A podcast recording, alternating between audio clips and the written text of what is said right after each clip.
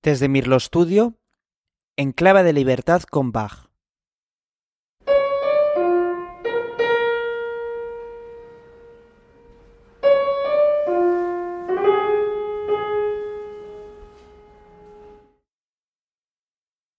En 1717, Bach pasó casi un mes en prisión. ¿Cómo llegó a esta situación? ¿Qué había hecho?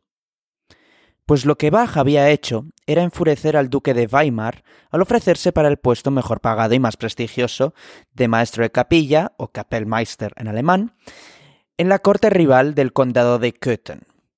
Pese a que el duque de Weimar había intentado sustituir a Bach por el compositor Telemann a lo largo de ese año, el rechazo primero de Telemann y la noticia de la renuncia de Bach dejaba al duque en una situación un tanto delicada y sujeta a burlas de otras cortes alemanas.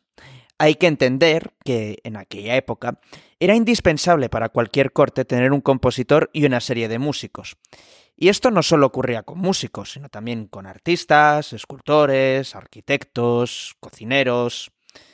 Todos ellos contribuían a dar prestigio a la corte. Eran oficios que se ejercían como parte esencial del servicio de la corte.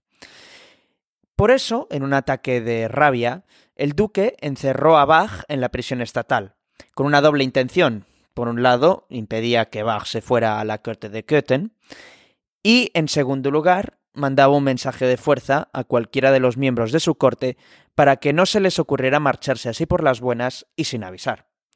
En realidad, el caso Bach desató una fuerte crisis diplomática entre el ducado de Weimar y el condado de Köthen, que al final se resolvió cuando el conde de Köthen accedió a pagar una indemnización al duque de Weimar, incluyendo la fianza del compositor para salir de la cárcel. Justamente a esta época de Köthen pertenece la siguiente obra que vamos a escuchar de Bach. Se trata de la sarabanda de la partita número 2 y espero que os guste.